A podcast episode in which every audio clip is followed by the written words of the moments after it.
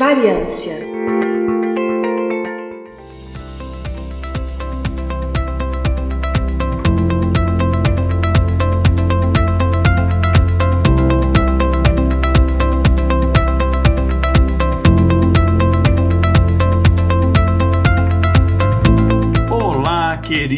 Querido ouvinte, está começando mais um episódio do Intervalo de Confiança, uma distribuição uniforme de pensamento crítico. Aqui é Igor Alcântara e este é o episódio número 196. Gente, a gente está quase chegando no nosso episódio número 200, hein? Enfim, este é um episódio, como você sabe, um episódio, um spin-off, um episódio diferente, um episódio especial. É um episódio do meu, do seu, do nosso Variância. Mas Igor, eu sou novo no intervalo de confiança, eu não sei o que é variância, explica para mim. Beleza, o tio Igor explica. O variância é um episódio do intervalo de confiança que a gente faz uma vez por mês, onde normalmente só tem uma pessoa gravando, por isso são mais curtos para não ficar muito chato, vocês não dormirem. E também eles são um pouco mais técnicos. Mas calma lá, a gente tenta sempre fazer ele não para pessoas da área apenas, mas para todo mundo, ok? Então, se você não é da área de ciência no geral, ou de ciência de dados, estatística, etc., não se preocupe, ele tem informações importantes. Sabe, por exemplo, quando você está vendo um filme, principalmente esses filmes assim de pandemias, né? Inclusive eu vi bastante na época da pandemia do Covid, né? Não recomendo para a saúde mental de ninguém, mas enfim. E aí, normalmente, esses filmes eles têm o mesmo final. E o final dos filmes é normalmente o seguinte: existe uma pessoa, ou às vezes é um animal, que ele tem ele é resistente a uma determinada doença que está matando a humanidade, e aí o cientista, em coisa de duas horas, sei lá, ao menos, ele faz um soro a partir do sangue daquele animal, aí ele testa nele mesmo, ou então ele testa em alguma pessoa que ele gosta, algum familiar que está morrendo, aquela pessoa é, se cura e pronto, está provado que aquilo dali é a cura para a doença, e sobe créditos, final feliz e etc. Porque ele testou em uma pessoa e aquilo funcionou. E aí sempre tem aquelas pessoas no filme que falam, não, não é bem assim e tal, e essas pessoas são colocadas como, sei lá, não necessariamente o vilão, mas aquela pessoa chata que está impedindo o trabalho daquele herói. Mas na verdade, essas pessoas chatas, elas estão certas. Porque se você se basear no, no, no resultado só porque você viu aquilo teoricamente funcionar uma ou duas, três pessoas, não significa de, de, de fato que aquilo funciona. Pode ter sido uma coincidência, pode ter sido que, sei lá, comer margarina com Nutella foi que salvou aquelas pessoas. A gente não sabe, a não ser que a gente faça os testes corretos. E é este o episódio episódio de hoje, tá? A gente vai falar disso hoje. Mas antes de eu começar a falar do episódio em si, antes de a gente começar a entender um pouco melhor como é que a ciência diz que X ou Y é eficaz ou não em relação a determinada coisa, é, eu vou falar só uns recados rapidinhos aqui. Basicamente é para vocês nos seguirem nas redes sociais. A gente precisa que vocês nos sigam nas redes sociais para a gente aumentar o nosso alcance. Isso ajuda a gente, por exemplo, na nossa luta atual de tentar conseguir patrocínio para a gente conseguir manter o projeto para o ano que vem. É, tá ficando muito difícil a gente manter esse projeto financeiramente, então pra gente conseguir, etc., você precisa ajudar a gente. Divulgue o intervalo de confiança para as pessoas que você conhece. Às vezes a pessoa não tem o hábito de, de ouvir podcast. Pega o aplicativo de áudio que ela tem lá, o Spotify ou qualquer um, é, Apple Podcast, sei lá o quê. Se não tiver, você pede pra pessoa permissão para instalar e falar, ó, oh, deixa eu mostrar um podcast aqui. Vai lá, pega o celular dela emprestado, com o consentimento dela, obviamente. É, procura lá, intervalo de confiança, segue, já pega e indica um ou dois episódios que você acha que essa pessoa vai gostar, ajuda a divulgar. E usa as nossas redes sociais também para divulgar. Dá um, um, compartilhar em alguma das nossas postagens e fala pro pessoal, ó, oh, galera, escuta esse podcast, assina o podcast. E a ideia não é não escutar um episódio em si, né? Porque isso é uma coisa meio esporádica. As pessoas assinarem e, e se tornarem de fato ouvintes.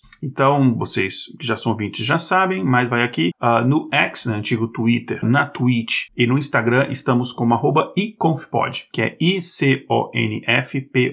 I de intervalo, conf, com F mudo de confiança, pod, D mudo de podcast. iconfpod. Isso é o N-F-P-O-D. No Facebook, se é, alguém ainda usa o Facebook, você pode curtir a página Intervalo de Confiança. E no YouTube, estamos em youtube.com barra intervalo de confianca, né? Em vez de cedilha, a letra C. E tudo isso você encontra lá no nosso site no intervalodeconfianca.com.br. Inclusive no post de cada episódio você pode ver o link do nosso grupo no Telegram e você é o grupo de ouvintes e você pode é, participar do nosso grupo, interagir com nossos ouvintes e com a gente. Beleza? Então é isso. Vamos então lá para o tal do teste de hipótese, significância, estatística estatística, esses assuntos que a gente falou hoje, que parecem os assuntos assim, é, muito complicados, mas a gente vai dissecar eles bonitinhos para vocês. Vamos lá, gente. É, uma coisa que a gente precisa entender em, em fenômenos naturais, uh, fenômenos naturais eu falo, coisas que acontecem no nosso corpo, na natureza, enfim, é, fenômenos, etc., que a gente observa no universo. Uma coisa que a gente precisa, que, que é importante entender é o seguinte: existem um número enorme de variáveis envoltas num determinado resultado. Então, digamos, por exemplo, eu estou com uma determinada. Digamos que eu estou com febre. Ah, eu preciso baixar a minha febre. O que, que eu posso fazer? Eu tenho várias hipóteses, várias possibilidades, digamos assim. Eu posso tomar um remédio, não qualquer remédio, um remédio que tem comprovação eficaz contra aquilo, mas digamos que eu não tenho nenhum remédio. Eu posso, sei lá, tem aquelas receitas caseiras. Posso tomar um banho gelado. Uh, eu posso dar três pulinhos eu posso, sei lá, uh, comer Nutella e prender o ar, não sei. Eu posso inventar aqui infinitas formas daquilo acontecer. Digamos que uma dessas formas que eu escolha é, por exemplo, dar três pulinhos. Vou fazer dar três pulinhos para baixar minha febre. Faz sentido? Não, mas segue aqui, vai com a simpatia. Beleza. O que, que está acontecendo no meu corpo naquele momento? Primeiro tem a interação do meu corpo com o meu externo, né? A temperatura externa, o ambiente que eu tô, tudo isso. Existe a interação do meu corpo com ele em si, em relação aos meus órgãos órgãos, os, os fluidos, etc., e com outros organismos dentro do meu corpo, bactérias, vírus, enfim, etc. Então, não tem como eu necessariamente isolar tudo e falar o seguinte: ó, galera, todos, todo mundo para de funcionar, deixa só os três pulinhos aqui funcionando, eu quero ver se os três pulinhos funcionam. Não é assim que funciona, certo? Então, Pode ser que eu dei os três pulinhos e a febre depois de um tempo passou. Foi por causa dos três pulinhos? Não sei. Pode ter sido. Pode ter sido porque a febre ia passar de qualquer jeito. Pode ter sido porque a temperatura externa mudou um pouquinho. Pode ter sido porque as bactérias que estavam causando aquela febre, a infecção que estava causando, ela deixou de causar. Pode ser que o meu corpo enfrentou aquela infecção de forma eficaz, venceu e aí a febre abaixou porque não precisava mais da febre.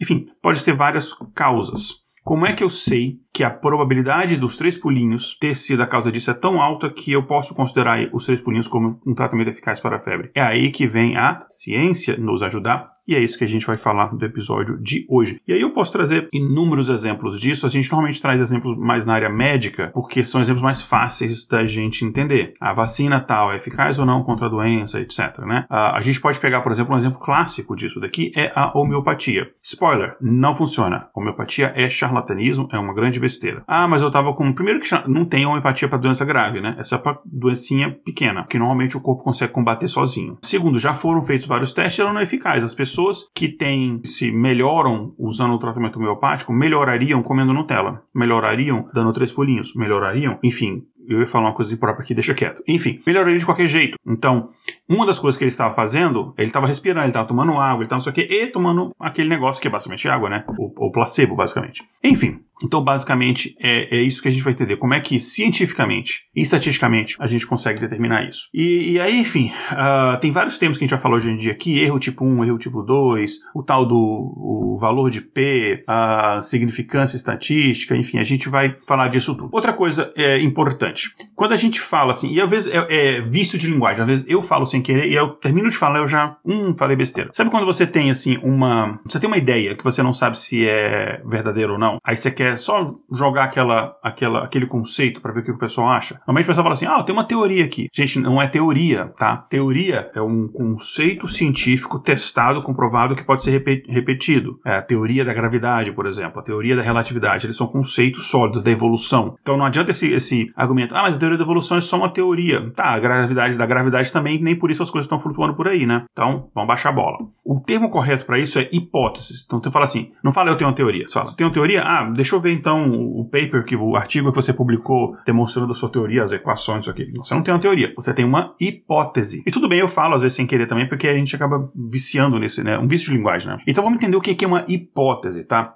Hipótese é basicamente uma resposta antecipada para uma pergunta que o pesquisador fez, baseado em algumas evidências científicas preliminares que ele tem ali. E aí você vai, você tem alguma ideia? Olha, eu acho que isso aqui tem alguma coisa ali que eu vou investigar. Tem alguma, eu acho que acho que vai dar jogo aqui. Vamos ver. Acha que esse remédio aqui pode ser que ajude ali? Aí você tem a hipótese, certo? Aí o que você vai fazer? Você vai testar essa hipótese. E aí isso, isso compreende o seu experimento científico. Beleza. E quando você fala de hipótese, você não está falando necessariamente de uma hipótese, a gente vai falar um pouco disso daí. Então, vamos lá. Vamos pegar aqui, uh, e aqui foi um, um, exemplo que a Marília Tokiko, que ela que é da especialidade dela, inclusive ela no Instagram dela, ela fala bastante sobre estatística e é, recomendo, no, no post do episódio tem um link lá, recomendo o pessoal seguir, é muito bacana o conteúdo que ela coloca. Ela escreveu essa pauta, então ela trouxe alguns exemplos que eu achei bem interessantes, inclusive. Um exemplo aqui é de um estudo que ela está, acredito que ela esteja tá trabalhando, vai começar a trabalhar, que relaciona obesidade e inflamação, tá? E a hipótese do estudo é que a obesidade está associada a um aumento de marcadores inflamatórios. Interessante. Tá, então vamos lá, tem que testar essa hipótese. Então, quando a gente está falando de teste de hipótese, a gente está falando de uma ferramenta estatística para auxiliar na tomada de decisão do pesquisador e auxiliar na tomada de decisão sobre é, populações baseadas em informações da amostra. Porque você não tem como testar todas as pessoas de uma população.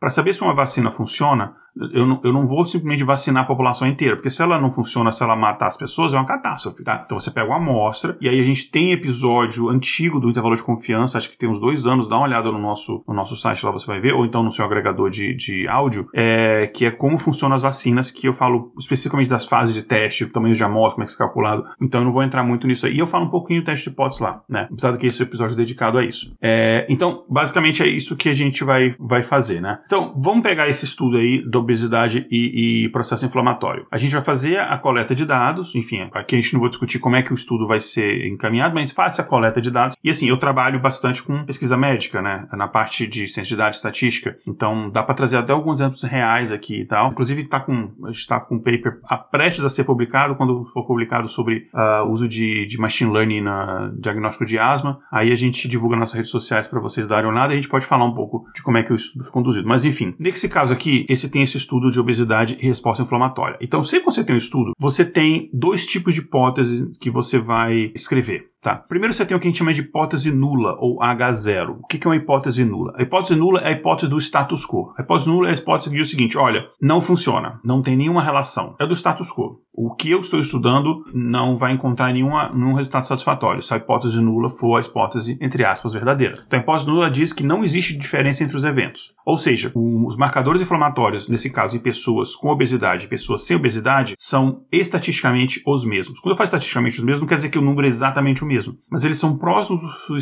suficiente para a gente considerar o mesmo, ok? Beleza. E aí você tem a hipótese alternativa, ou H1. H0, hipótese H1, hipótese alternativa. É essa que a gente está tentando, se você quiser mostrar que o seu estudo tem alguma relevância para algum, algum não relevância. É, eu acho que a resposta negativa também é relevância. Mas se o seu estudo ele descobriu alguma coisa nova, a hipótese alternativa é a que você quer. Então, a hipótese alternativa, ela diz que você vai rejeitar a hipótese nula. Ou seja, a diferença observada entre os eventos, ela é estatisticamente relevante. Ou seja, e detalhe, você nunca diz que você prova a hipótese alternativa. Você rejeita a hipótese nula ou você não rejeita, você falha ao rejeitar a hipótese nula. Vou dar um exemplo. Outro exemplo aqui. Digamos que eu tenho um medicamento X para tratamento de uh, hipertensão. Então, então um, um, um medicamento X que eu estou testando para ver se trata hipertensão. Então, eu vou criar lá dois grupos, um, aqui, o, beabá de, de estudo científico, né, estudo médico. Eu vou criar dois grupos, o grupo de controle e o grupo de teste. O grupo de controle vai continuar tendo a vida deles normal sem aquele medicamento. O grupo de teste é um grupo muito parecido com o grupo de controle, ou seja, tem a mesma proporção de homens e mulheres, faixa etária, etnia, etc. Mesmo grupo, só a única diferença que tem basicamente é que este grupo de teste vai tomar o medicamento que você está testando. Tem o período de teste, digamos, um mês, dois meses, três meses, o período que for. Daí você, você mede a, hiper, a pressão arterial e você verifica quantos melhoraram de hipertensão. Então, digamos que a diferença entre os dois grupos, digamos, sei lá, é, no grupo de controle, onde você não fez nada diferente, as pessoas que melhoraram foi, digamos, 30%. No grupo de teste, as pessoas que melhoraram foi 32%. Você fala, opa, mais gente melhorou tomando remédio do que não tomando remédio. Então o remédio é eficaz, certo? Não, calma. Esses 2% pode ter sido sido ao acaso. Pode ter sido ao acaso. Daí a gente faz um teste de hipótese, que eu vou falar daqui a pouquinho. E esse teste de hipótese ele vai dizer para mim, olha, essa diferença de 2% ela é significativa ou não é significativa. Mas a gente está falando aqui tudo em cálculo de probabilidade. Principalmente quando você fala de corpo humano, ou, ou o mesmo animal, enfim, organismos complexos. É, cada um é diferente. Você pode ter um remédio extremamente eficaz que não vai funcionar. Funciona em uma a cada mil pessoas. Mas uma pessoa a cada mil não vai funcionar. Assim como como tem gente, por exemplo, que é imune a doenças, sei lá, como malária, por exemplo. Tem gente que não né, é imune à malária. Ou tem pessoas como eu que contraiu seis vezes. Enfim, então a gente nunca afirma com 100% de certeza. Você fala, olha, eu rejeito, por isso você não faz, você não prova a hipótese alternativa. Você rejeita a hipótese nula. Fala, olha, eu rejeito a hipótese nula que diz que não tem nenhuma diferença significativa. Tem uma diferença significativa, isso aqui é eficaz para a maioria da população, e aí tem todos os testes que você faz para você saber qual o valor esperado, né? Sei lá, quantos por cento da população vão de fato ter melhoria naquilo dali. Tudo isso você consegue calcular. Mas vamos lá, como não é uma, um 100% de certeza, você pode cometer erros, tá? A vacina de Covid, ela é extremamente eficaz, mas tem pessoas que tomaram a vacina e contraíram a doença, mesmo assim. Tiveram sintomas mais leves? Tiveram sintomas mais leves, mas mesmo assim algumas pessoas contraíram a doença mesmo vacinados. Ah, isso fala que a vacina não funciona? Não. Mas pode acontecer de casos de você faz os seus testes, o seu teste dá uma, um valor muito sólido, uma evidência muito forte de que aquele aquilo que você está tentando observar, seja um medicamento, seja uma vacina, seja uma relação, sei lá, por exemplo, obesidade e resposta inflamatória, seja o que for, dá um resultado de que, cara, a evidência é muito forte. E pode ser que mesmo assim o estudo esteja errado. A chance é pequena? É, mas não é nula, tá? A chance é pequena, mas não é nula. Você pode ter uma pessoa que está investigando um crime. Você pode ter uma pessoa que ela foi pega com a arma do crime, tem sangue da vítima no corpo dela, tem imagem de câmera, sei lá, você tem tudo quanto é evidência que você possa imaginar. Cara, é a pessoa que cometeu o crime. Aí depois de alguns anos vai descobrir que teve uma armação que a pessoa é inocente. É pouco provável? É pouco provável, mas não é impossível, tá? Então, erro é acontece e é esperado. E a gente consegue, a gente, o que a ideia que a gente faz, a gente calcula para poder minimizar um tipo de erro ou um outro tipo de erro. E daí a gente tem basicamente dois tipos de erros, tá? Você pode acertar de um lado e errar do outro, ou vice-versa. Tá? Então, a gente fala aqui, a gente tem dois tipos de erro em, em, em testes de hipótese: o erro do tipo 1 e o erro do tipo 2. Vamos lá. O erro do tipo 1 o que a gente chama também de erro do tipo alfa, mas enfim, quase ninguém chama de alfa, todo mundo chama de erro tipo 1. É a probabilidade de você rejeitar a hipótese nula quando ela é verdadeira. Que? Não entendi. Calma. Sabe o que é isso? O erro do tipo 1 é a taxa de falso positivos que você tem. Como assim? Imagina que você está num tribunal e você condena uma pessoa inocente. A pessoa inocente você condenou essa pessoa. Esse é um erro do tipo 1. Ou, digamos que a pessoa fez um teste para uma doença, ela está saudável, mas ela fez o teste de uma doença e o teste deu positivo. É um erro do tipo 1, certo? Então é basicamente, isso é um erro do tipo 1 ou você verificou o seu teste, todas as suas evidências indicam que o medicamento é eficaz, mas ele não é eficaz. Erro do tipo 1 beleza? Daqui a gente vem outra coisa que a gente chama que é o nível de significância, tá? Como é que você, porque basicamente dependendo do que está fazendo, então por exemplo, digamos que eu tenho uma doença do tipo HIV, é uma doença muito séria, muito grave, não pensem que não é. Hoje em dia parece que o pessoal está levando um pouco mais é, de forma leve, não, não é, é uma doença grave, tem que se tratar, tem que prevenir, enfim, todas as coisas que a gente sabe que tem que fazer. Mas um diagnóstico, ele ainda tem um estigma muito grande, o tratamento é muito pesado. Então você só quer dar um diagnóstico positivo para a pessoa de HIV se você tem certeza que a pessoa tem HIV, certo? Só se você tem certeza. Então você, a pessoa pode fazer um teste, ela pode estar saudável, não ter o vírus HIV no seu organismo, ela pode fazer um teste, o teste em uma porcentagem pequena de pessoas ele dá positivo. Esse é o erro do tipo 1. E você pode ajustar o seu teste de hipótese, ou seja, você pode ajustar o quanto que você considera significativo um, uma diferença para poder rejeitar a hipótese nula e aceitar a alternativa. E esse nível que você aceita é o que a gente chama de alfa. Então vamos entender o que, que é isso. Vamos lá. Para isso a gente tem que voltar aqui um passinho. Como é que eu digo que a evidência ela é forte, ela é significativa? Como é que eu digo, por exemplo, 32 pessoas melhoraram com hipertensão tomando remédio contra 30 que não melhoraram tomando remédio. Esses dois a mais de pessoas que melhoraram tomando remédio, como é que eu sei se isso é significativo ou não? Você vai calcular um negócio chamado valor de P. E, gente, aqui, em quase todos os lugares, P grande é melhor que P pequeno. Aqui, P pequeno é melhor. Então, piadinhas, essa piada piada todos os estatísticos faz, todos os cientistas de dados faz. Aqui a gente quer o P pequeno, tá? Aquele P do bem. Enfim, abraço por dos fundos. Mas, piadinhas à parte, é, antes que, esse, que a gente tenha que censurar esse episódio, basicamente é o seguinte: esse valor de P, é, P de probabilidade mesmo, ele calcula qual é a probabilidade de você encontrar essa diferença, ou seja, diferença de duas pessoas a mais que melhoraram é, tomando remédio em comparação a quem não tomou, qual a probabilidade de você encontrar essa diferença aleatoriamente? Ou seja, devido a fatores que não são a eficácia do remédio. Fatores aleatórios. Sei lá, mesmo se você pegar dois grupos de duas, dois grupos diferentes, pessoas que não tomaram remédio, você vai observar essa diferença. Qual é a probabilidade disso acontecer? Ou seja, quanto menor a probabilidade, quanto menor o valor de P, menor a chance dessa diferença ter acontecido devido a fatores aleatórios. Ou seja, maior a chance disso ter acontecido devido a uma, de fato, eficácia de um remédio, ou de fato, uma prova contra um criminoso, ou sei lá, qualquer coisa que você queira testar e provar, tá? Então, quanto menor o valor de P, melhor. Só que qual, qual, qual que é esse valor? É 1%? É 5%? É 10%? É meio por cento? Não adianta você botar um valor muito pequeno. Se você botar um valor muito pequeno e esse valor que você define é, é o seu, seu valor limiar ali, a gente chama de alfa ou significância, né? nível de significância. Então, esse valor aqui, quando você põe ele a, por exemplo, muito pequeno, 0,1%,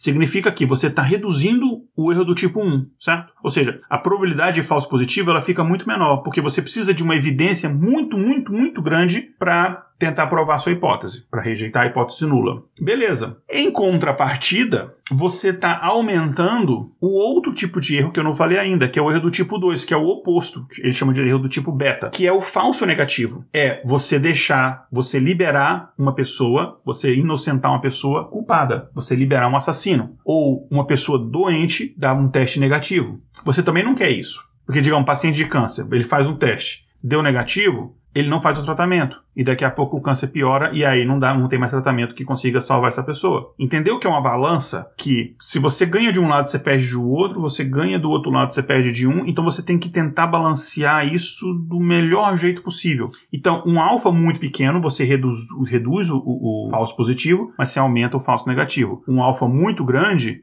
é basicamente assim: qualquer um passa, gente. Você precisa de menos evidência. Você aumenta, você reduz o falso negativo e aumenta o falso positivo. Então é uma balança. Os três valores que por convenção normalmente se usa é 1% ou 5% ou 1%. Desculpa, é 1% ou 5% ou 10%. Quanto maior o valor, mais falso positivo você vai ter. Quanto menor o valor, menos falso positivo você vai ter. Então aí, qual que é o ideal? O mais comum é o 0,5% tá? Que é o, tá bem no meio ali. É, Acredita-se que ele faz um, um, balanceamento bacana ali, legal, entre falso positivo e falso negativo. Ele não aumenta nem tanto para um, nem tanto para outro. Mas tem determinados estudos que você não. O falso negativo não é tanto um problema. O que não pode é o falso positivo. Por exemplo, é, se eu estou tentando calcular, é um estudo real que eu fiz uh, algumas vezes em diferentes hospitais, a taxa de readmissão, a probabilidade de um paciente se readmitir, ou seja, o paciente ele vai receber alta daqui a 24 horas. E a gente calcula qual é a probabilidade desse paciente voltar com complicações complicações da doença num período de até um mês. Quando o paciente volta com complicações, é muito mais grave, né? Então você quer minimizar isso. Então eu não ligo muito por falso negativo, é aquele paciente que você acha que ele vai voltar, mas ele não vai voltar. Beleza, boa notícia, tá? Desculpa te estressar à toa, mas você tá saudável. A gente tomou mais precauções, mas você tá saudável. O que eu não quero é o paciente voltar com complicações daquela doença. Então você joga lá o seu alfa lá para 0,1%. Tem casos que é o contrário. Olha, tem uma doença que é um tratamento assim, que ele é muito, um tratamento muito severo. E eu só, só posso fazer esse tratamento porque ele tem muito efeito colateral, enfim, é muito muito caro, etc. Eu só posso fazer esse tratamento em pessoas que eu tenho certeza que ela tem aquela doença. Então você joga lá para 10%, né? Mas em boa parte dos casos a gente trata esse alfa como um, como, desculpa, 5%. Ok?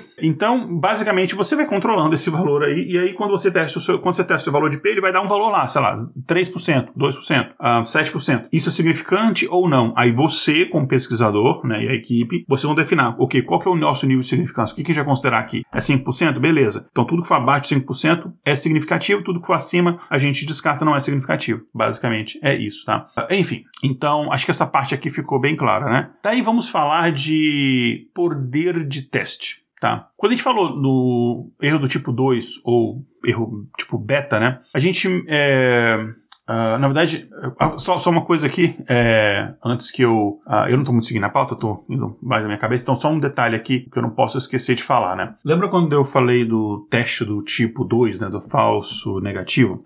Ele tem umas particularidades em relação a ele. O, o teste do tipo 1 é muito mais fácil você controlar para ele do que o teste tipo 2, e tem algumas questões estatísticas complexas que é, fica difícil a gente explicar só através do áudio. Mas enfim, o, o, uma coisa importante a gente destacar é o que a gente chama de poder da amostra. É, e, basicamente, em relação ao erro do tipo 2, é, há uma convenção baseada em muito, muito cálculo, mas há uma convenção de que o limite para um erro do tipo 2 é de 20%, tá? Então você. O seu máximo de erro do tipo 2 que a gente aceita é 20%. Mas o que você considera meio como, como um erro, digamos assim, alto, ou de 20% mesmo, né? E aí, o, que a gente chama de poder da amostra é o complemento desse tipo, que, desse, do, tipo 2, né? O que, que é complemento quando a gente fala em probabilidade? Imagina que a soma de todas as probabilidades é 100%, né? Ou 1, né? 100%, 100%, 100 dividido por 100 é 1. Uh, e digamos que eu tenho um dado, um dado de 6 lados. Qual é a probabilidade do número que eu tirar nesse dado for entre 1 e 6? Ora, 100%, porque só pode dar esse resultado. Né? A probabilidade de dar 1 é 1 sexto, mais a probabilidade de dar 2 é 1 sexto, a probabilidade de dar 3 é 1 sexto, da 4 é 1 sexto, 5 dá 1 sexto, 6 é 1 sexto. Você soma 1 sexto, mais 1 sexto, mais 1 sexto, mais 1 sexto, mais 1 sexto, mais 1 sexto, dá 1. Então, assim, se o erro, por exemplo, do tipo 2 é, ele é 20%, o complemento desse erro, que é 1 menos 20%, né? o caso seria, por exemplo, 80%, é o que a gente chama de poder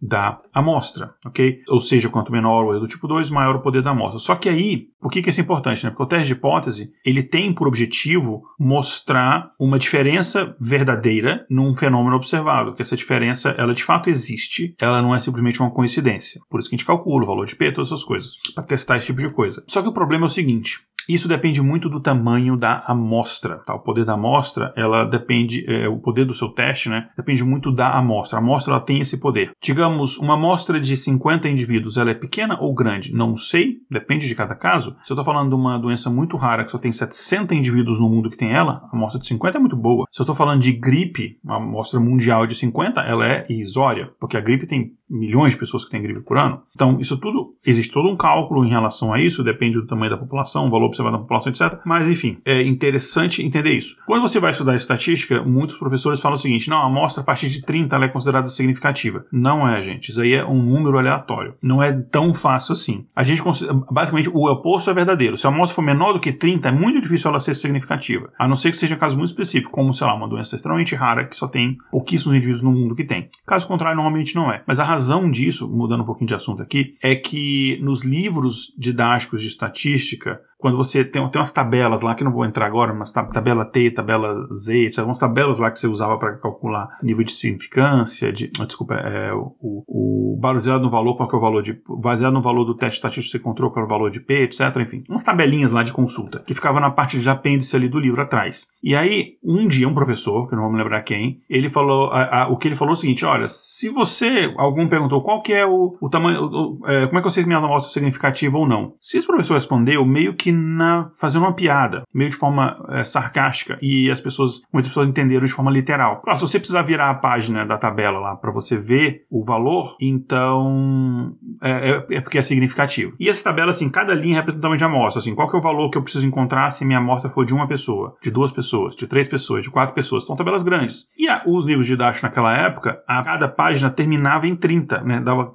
cabia 30 linhas na página. Então, se a amostra fosse de 31, você tinha que ir para a página 2. E aí, o pessoal pegou literalmente. Ah, então se for maior que 30, que é o que cabe na primeira página, ou seja, se eu tiver que virar a página, então a amostra é significativa. Não é assim, tem cálculo disso. A gente já falou em alguns episódios anteriores sobre isso. Então, tá? Nas áreas de saúde, se posicionou, ou se padronizou, né, o, a utilização do P como menor do que 5%, né, ou seja, o nível de significância como 5%, mas vocês podem encontrar diferentes valores dependendo do estudo, né? Inclusive aqui, a Tokiko aqui citou aqui na pauta dela um estudo realizado por Vinco, Vinco e, enfim, e seus colaboradores colaboradores em 2013, publicado no British Journal of Nutrition, é, que o título em inglês é Validation of the Diet Quality Index for Adolescents. DQIA by comparison with biomarkers, nutrients and food intakers. The Helena Study. Então, se você pesquisar por Helena Study, o estudo da Helena, deve ser um estudo do Manuel Carlos, não sei. Mas, enfim, é, ele faz uma, uma, análise estatística que utiliza para valor de P, por exemplo, uh, 0.0019,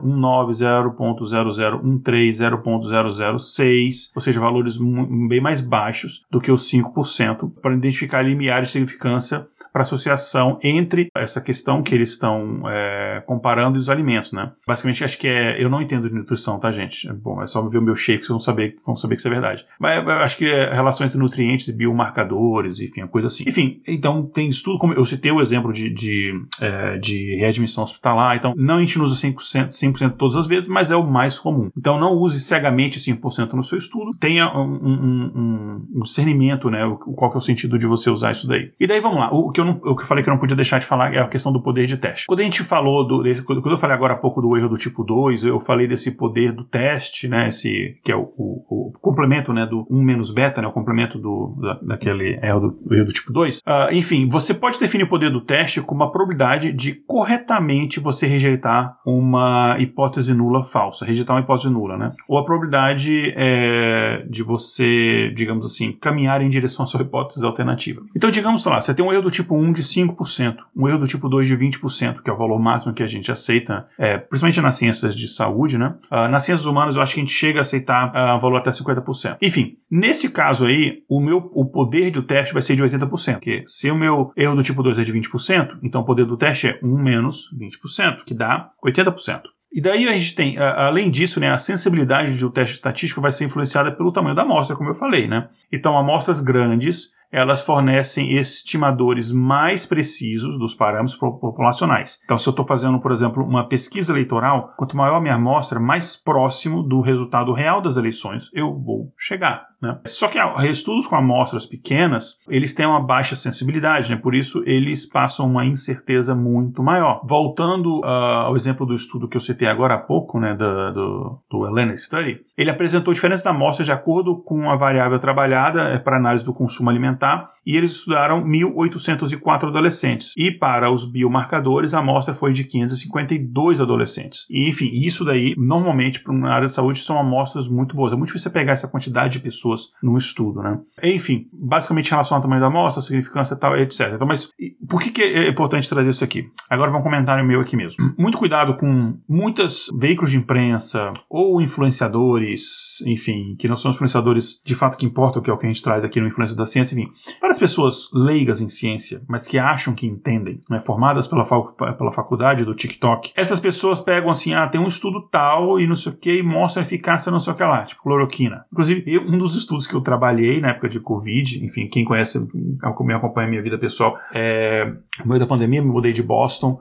para Atlanta e um dos motivos foi para voltar a trabalhar com pesquisa médica, né? Enfim, os hospitais, grandes hospitais que a gente tem clientes são aqui, as empresas que eu trabalho são aqui e tive que deixar Harvard, um peso no coração, mas enfim, eu fiz, fiz a escolha certa. E fiz muita pesquisa em relação à Covid, inclusive um dos estudos é, conhecidos aí sobre eficácia de cloroquina para Covid, que não é eficaz, aliás, uh, eu participei desses estudos, né? na parte, toda a parte estatística e tal. Infelizmente, a maior parte desses estudos eles não acreditam. Os estatísticos, mas isso é outra polêmica, enfim, entre briga entre a gente e os médicos. Mas enfim, a cloroquina, esse tipo de coisa é um exemplo. Muitos desses, desses veículos de imprensa, influenciadores, pessoas leigas, às vezes por falta de conhecimento, às vezes por, por simples, simples perversidade mesmo, elas pegavam um artigo que não é um artigo publicado. Elas pegavam o que a gente chama de pré-print, e que na época do Covid fizeram muito isso. É, olha, vamos, as revisões, vamos, vamos liberar aqui o pré-print, a versão, a versão antes da revisão preliminar para outros pesquisadores é, verem só para poder adiantar, porque a gente estava numa corrida contra o tempo, então foi um, momento de um, um, período de exceção, um corrida contra o tempo a, achar tratamentos eficazes contra a Covid, vacinas, etc. É, isso falando no começo de pandemia, né? Então tinha muito artigo que o pessoal colocava ali e como a doença era, era enfim, uma doença uh, grave, enfim, o pessoal teve também muita cautela em alguns, alguns pontos. Muitos desses estudos é, médicos, eles são estudos, alguns dos estudos publicados, eles são é, achados pre, pre preliminares. Quem é da área entende. Então, eu tenho estudo que eu participei que você tinha amostra de 20 e poucas pessoas. Por quê? Porque tem estudo que a gente fez, por exemplo, com respiradores e tal, que para o tipo mais específico de, mais é, é, severo de, de pessoa com crise respiratória, que você tem aquela bolha de, de oxigênio que você coloca a pessoa dentro não sei o quê, você tinha pouca gente que chegou nesse ponto, até porque você tinha pouco equipamento. Então, você tinha uma amostra ali de menos de 30, né? A amostra era pequena. Mas a ideia do estudo, se você lê o estudo, ele não tem um, um, uma conclusão por si só. Ele é um estudo preliminar. Ele está falando o seguinte: olha, a gente achou alguma coisinha aqui, e aí isso aí é, é mais que um indicativo para a comunidade científica. Falar,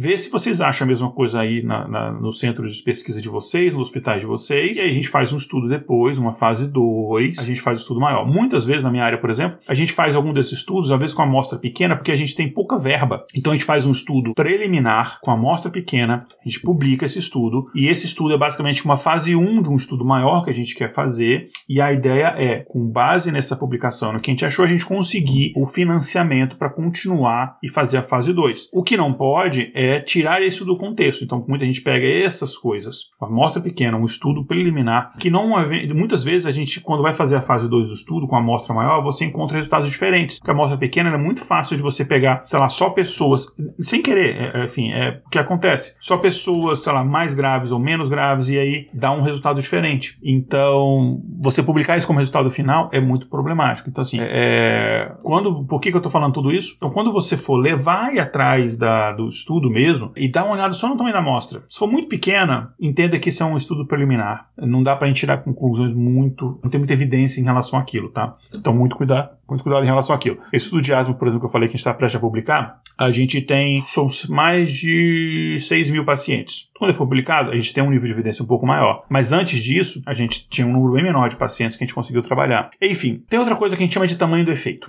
O tamanho do efeito, também conhecido como dimensão ou até magnitude do efeito, ele, a gente define ele como o grau que o fenômeno está presente na população. Né? É, basicamente é a diferença efetiva na população. Então, quanto maior o efeito, maior vai ser a manifestação do fenômeno na população. Então, em termos práticos, o que, que é isso? É basicamente uma medida que codifica a informação quantitativa crítica encontrada nos estudos, né? E que tá meio, tá meio confuso, né, Igor? É, vou, tentar explicar isso um pouco melhor para você entender é, o que, que significa esse é, dimensão ou magnitude do efeito. Vamos dizer que você está testando. Um, vamos pegar aquele exemplo aqui, acabei de ter uma ideia aqui. Aquele exemplo que eu falei da hipertensão, tá? Então tem um novo medicamento que a gente está testando. Isso aqui, hipoteticamente, não estou testando medicamento nenhum, não trabalho indústria farmacêutica. Já tive projetos com Pfizer, com a Pfizer, mas enfim, mas tem muito tempo. Uh, mas digamos que eu tenho um medicamento aqui que a gente está testando se ele, ele consegue reduzir a pressão arterial. E não, não é o Viagra, tá? Mas enfim, uh, apesar de que ele começou sobre isso mesmo. Então, basicamente, pesquisa científica básica, você tem dois grupos, né? O grupo de teste e o grupo de controle. O grupo de controle é aquele grupo que você não vai dar o medicamento. Então, digamos, você dá um placebo, uma, um comprimidinho de farinha para testar. E o grupo de teste, você dá de fato o medicamento em si. Vamos lá, isso a gente já viu, a gente falou de uh, hipótese nula, hipótese, vou falar isso de novo, mas vamos lá. No grupo que tomou o remédio, você teve uma média de redução da pressão arterial de 10 milímetros de mercúrio. É assim que a gente mede pressão arterial, 10 milímetros de mercúrio. Mas, Igor, como é que são essas coisas? Gente, eu trabalho com pesquisa médica, então essas coisas a gente tem que saber. Mas vamos lá. Para quem tomou o remédio, 10 milímetros de mercúrio na pressão arterial. Isso é muito bom, tá? No grupo de, de controle, a redução teve redução e foi de 2 milímetros de mercúrio. 10 para 2. Então, essa magnitude, o tamanho do efeito, tá? Vai ser basicamente a diferença de um grupo menos o outro, ou seja, 10 menos 2. 10, que é a redução que teve no grupo de teste, e 2 no grupo de controle. 10 menos 2, 8. Então, 8 milímetros de mercúrio é a magnitude do efeito desse medicamento, que no caso que a gente está estudando, tá? E claro que o tamanho da amostra tem que sempre ser levado em consideração. Então, basicamente isso para a gente entender melhor, né? E aí, como é que a gente interpreta esses resultados? Isso aqui é muito importante, né? Ah, pô, teve uma eficácia, então. É... então a gente espera que a pessoa que toma o medicamento tenha uma redução de até 8 milímetros de mercúrio, em média? Talvez, mas calma lá, tá? Então a gente já montou aqui as peças, quase todas as peças do quebra-cabeça. A gente já conhece os testes de hipóteses, eu tipo 1, tipo 2, poder do teste, tamanho do efeito. Agora, como é que a gente junta tudo isso e monta o quebra-cabeça? Tá. Tem um artigo aqui citado pela Topico, aqui na pauta dela, que das autoras Ferreira e Patino, de 2015. O artigo é intitulado, e aí vocês podem pesquisar isso daí. E se você não sabe onde achar o artigo e tal, coisa, cara, entra no nosso grupo do Telegram lá, pergunta pra gente que a gente responde, viu? Interage com a gente lá, a gente adora interagir com os ouvintes. Enfim, o nome do artigo é O que realmente significa o valor de P, e foi publicado no Jornal Brasileiro de Pneumologia, e aí ele traz um, um, um exemplo hipotético de um estudo para testar um medicamento diurético. Ah, inclusive aqui fica aqui mais uma vez o, o meu elogio, que é a pauta da Tokyo, que ela fez uma pesquisa de vários artigos, ficou muito, uh, muito bem pesquisado a pauta que ela escreveu aqui, os exemplos que ela trouxe aqui muito interessantes. Apesar de que eu estrago a pauta de todo mundo, porque eu, 80% aqui eu vou muito freestyle, porque eu sou doido, mas muito interessante aqui a, a pauta dela. Inclusive, os ouvintes que, que são assinantes e contribuem, é, mandem mensagem pra gente perguntando se vocês têm interesse em ter acesso às pautas, ao texto em si, que é uma matéria interessante de estudo, que a gente está pensando em liberar para os ouvintes contribuintes enfim. Mas vamos lá. Nesse estudo aqui, você tem um experimento com 10 indivíduos que receberam um medicamento e 10 indivíduos receberam um placebo. Placebo não é aquela banda maravilhosa. Placebo aqui, ah, a gente está falando de um, um, um, sei lá, um pílula de farinha, por exemplo. Não é um medicamento, mas você, você que está tomando, você não sabe que é. E por que, que a gente faz isso? Para eliminar qualquer tipo de efeito psicológico. Né? Muita gente melhora achando que está tendo um tratamento. Né? O próprio efeito psicológico pode afetar algumas coisas. Enfim, 10 indivíduos tomaram o medicamento, 10 indivíduos não tomaram o medicamento, tomaram placebo. Após 8 horas, eles verificaram que a média do volume de urina no grupo com medicamento foi de 8 mil, ah, desculpa, 814, 8 mil, imagina, 8 litros, né? É, 814 mililitros. E no grupo com placebo foi de 769 mililitros. Uma diferença de 45 mililitros, ou seja, esse é o tamanho, né? Magnitude do efeito lá. E aí, vamos lá. Nesse exemplo aqui, as autoras comentam que o, o P, o valor, o P, né? O valor de P foi de 0,031, né? Ou seja, 3,1%. Por conta, imaginando aqui que eles pegaram o valor significativo de 5%, como ele é menor do que 5, lembra? P pequeno é bom, quanto tem que ser menor do que o valor de, o valor de significância. Se você é menor que 5%, então é um valor bom, digamos, a gente quer esse valor, a gente rejeita a hipótese nula e afirma que as médias do volume de urina entre o medicamento e o placebo são diferentes. Mas será que essa diferença de 45 mililitros ela é relevante do ponto de vista clínico? E aqui que está o pulo do gato. Ah, eu tenho um medicamento tal que custa caro, ele reduz a minha pressão arterial em 1 miligrama de mercúrio comprovado, beleza. Tá, mas no final, esse 1mg de mercúrio não é nada, não aumenta a saúde do paciente. Vamos lá, 45 ml é relevante do ponto de vista clínico e é aí que a gente coloca a parte do estudo com a parte clínica. Partindo do princípio que você quer desenvolver um medicamento diurético, é provável que esse medicamento não apresenta o efeito esperado, né? Porque ele aumenta, mas ele aumenta muito pouco, tá? Eu pensei várias piadas aqui de quinta série que eu não vou falar. Enfim, para conclusões é, melhores, né? É, seria interessante você analisar o tamanho do efeito também. Então isso é muito importante, né? Além disso, as autoras elas comentam o equívoco de achar que quanto menor o valor de P, maior será a diferença entre as médias, o que não é verdade. Maior é a probabilidade de aquela diferença ela de fato ser algo real, não ser uma coisa é, simplesmente devido ao acaso. Né? Então você tem que analisar sempre o conjunto das coisas, o tamanho do efeito, a significância estatística, porque isso vai te oferecer a significância real, enfim, sem um possível é, efeito em, do tamanho da amostra que possa te levar a uma conclusão errada. Né? Uh, um outro exemplo que a, gente, que a gente pode citar aqui é o estudo do Barbosa e seus colaboradores, Barbosa e sua turma. Uh, tô todo piadista hoje, né? Publicado em 2022, bem recente, né? Cujo título é Qualidade da dieta e fatores associados em pacientes adultos e idosos atendidos em um ambulatório de nutrição na cidade de Recife, Pernambuco. Eu adoro esses artigos científicos que os títulos dele é basicamente um abstract, né? E foi publicado na revista O Mundo na Saúde. E esse estudo é, é, teve como objetivo avaliar o índice de qualidade da dieta é, e seus componentes e relacionar o perfil bioquímico e é, de estado nutricional em pacientes adultos e idosos atendidos no ambulatório de nutrição, lá em Recife. Uh, enfim, eu não entendo de nutrição, como eu já falei, então, assim, isso aqui eu de fato eu tô me baseando, mais uma vez, obrigado aqui, Toquico, a Marília Toquico, nossa redatora, para falar isso para vocês. Enfim, foram, inclusive eu achei muito interessante, porque normalmente eu trago exemplos muito numa área só e ela trouxe exemplos em outra área. Foram avaliados aqui 102 pacientes, o que eu acho muito interessante, eu particularmente com relação ao tamanho de amostra, é, e eles foram selecionados por conveniência. É, enfim, eles foram feitos baseado de acordo com os pacientes foram atendidos, né, eles eram convidados a participar do estudo. E aí não houve cálculo de amostra. Basicamente assim, quem topava, participava. E dentro dos resultados apresentados, é, a gente vai dar um destaque na correlação entre o tempo de acompanhamento e esse é, índice da qualidade da dieta, né, que é o IQDR, que apresentou é o índice da qualidade da dieta revisado, enfim, que é basicamente esse índice aí, que apresentou um coeficiente de correlação de Spearman, e aí a gente tem episódios antigos, acho que no nosso episódio 3, que a gente fala de coeficiente de correlação, é de 0,199 e o valor de P de 0,045, ou seja, abaixo do 0,5, mas quase ali no limiar, né? Então, assumindo aqui que a hipótese é que não tem nenhuma diferença, né? Mas olha só, uh, como o valor de P é de 5% e esse valor foi de 4,5%, ele é menor, apesar de muito próximo, a gente então rejeita a hipótese nula e a gente pode dizer que existe uma relação entre as variáveis, ou seja, o tempo de atendimento e a qualidade da dieta. Só que a gente precisa olhar o tamanho do efeito. Nesse caso, o coeficiente de correlação de Spearman foi de 0,199, que é considerado o valor baixo. Basicamente, esse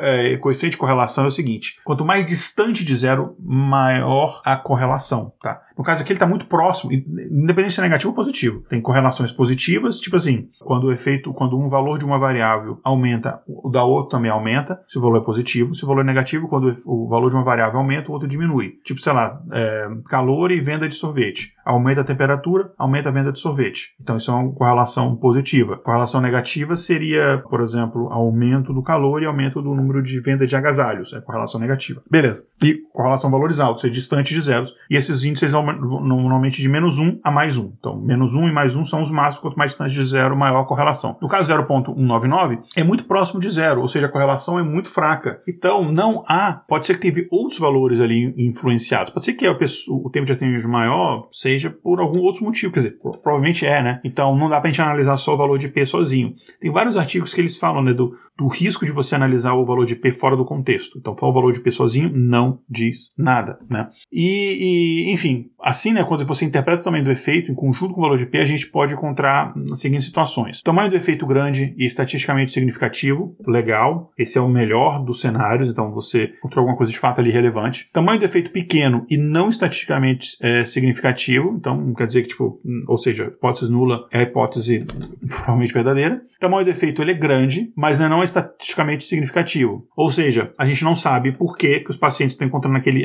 Porque tem essa diferença, tá? Algum outro fator. Muitas vezes acontece inconscientemente, ou a equipe de saúde que está tratando aquele paciente, por exemplo, se ele sabe que o paciente está tomando placebo, ele dá menos atenção para aquele paciente. É, não é de propósito, é, é, inconsciente. E se ele sabe que o paciente está tomando um medicamento, o, o, o, aquele pesquisador, ele quer o nome dele publicado na revista, não sei o que, ele quer ficar famoso, né, e tal, então, enfim. Então ele vai dar mais atenção àquele paciente. Então, pode ser que a atenção a mais é o que está causando a melhora, não o medicamento em si. Então por isso que a gente normalmente faz o teste duplo cego, né, nem o, o a equipe médica sabe se o paciente está tomando placebo ou não, né. É, então, no caso, significa que você precisa de mais estudos nesse caso aqui. O tamanho do efeito ele é pequeno e estatisticamente significativo, ou seja, existe uma diferença significativa, mas clinicamente isso é irrelevante. Tá? É isso então, gente. Eu espero que, enfim, esse episódio aqui longo por os nossos variâncias, mas ele precisou ser um pouco mais longo para a gente entender explicar melhor, tenha sido uh, útil para vocês. Né? Então, mais uma vez, obrigado a todos. Obri é, e divulguem um intervalo de confiança, entre no nosso site, veja as coisas que a gente está fazendo, participe do nosso. interage com a gente no nosso grupo de ouvintes, divulgue o podcast para o máximo de pessoas que você quiser. A gente está meio que estagnado nas últimas semanas, um número bom de ouvintes, mas a gente está estagnado em 38 mil, 45 mil, está mais ou menos nessa faixa. A gente quer aumentar uh, isso daí. Vamos tentar passar de 50 mil? Precisa da sua ajuda, beleza? Esse episódio foi gravado por mim, Igor Alcântara. A pauta foi escrita por Marília Toquico. A vitrine é de Júlia Frois.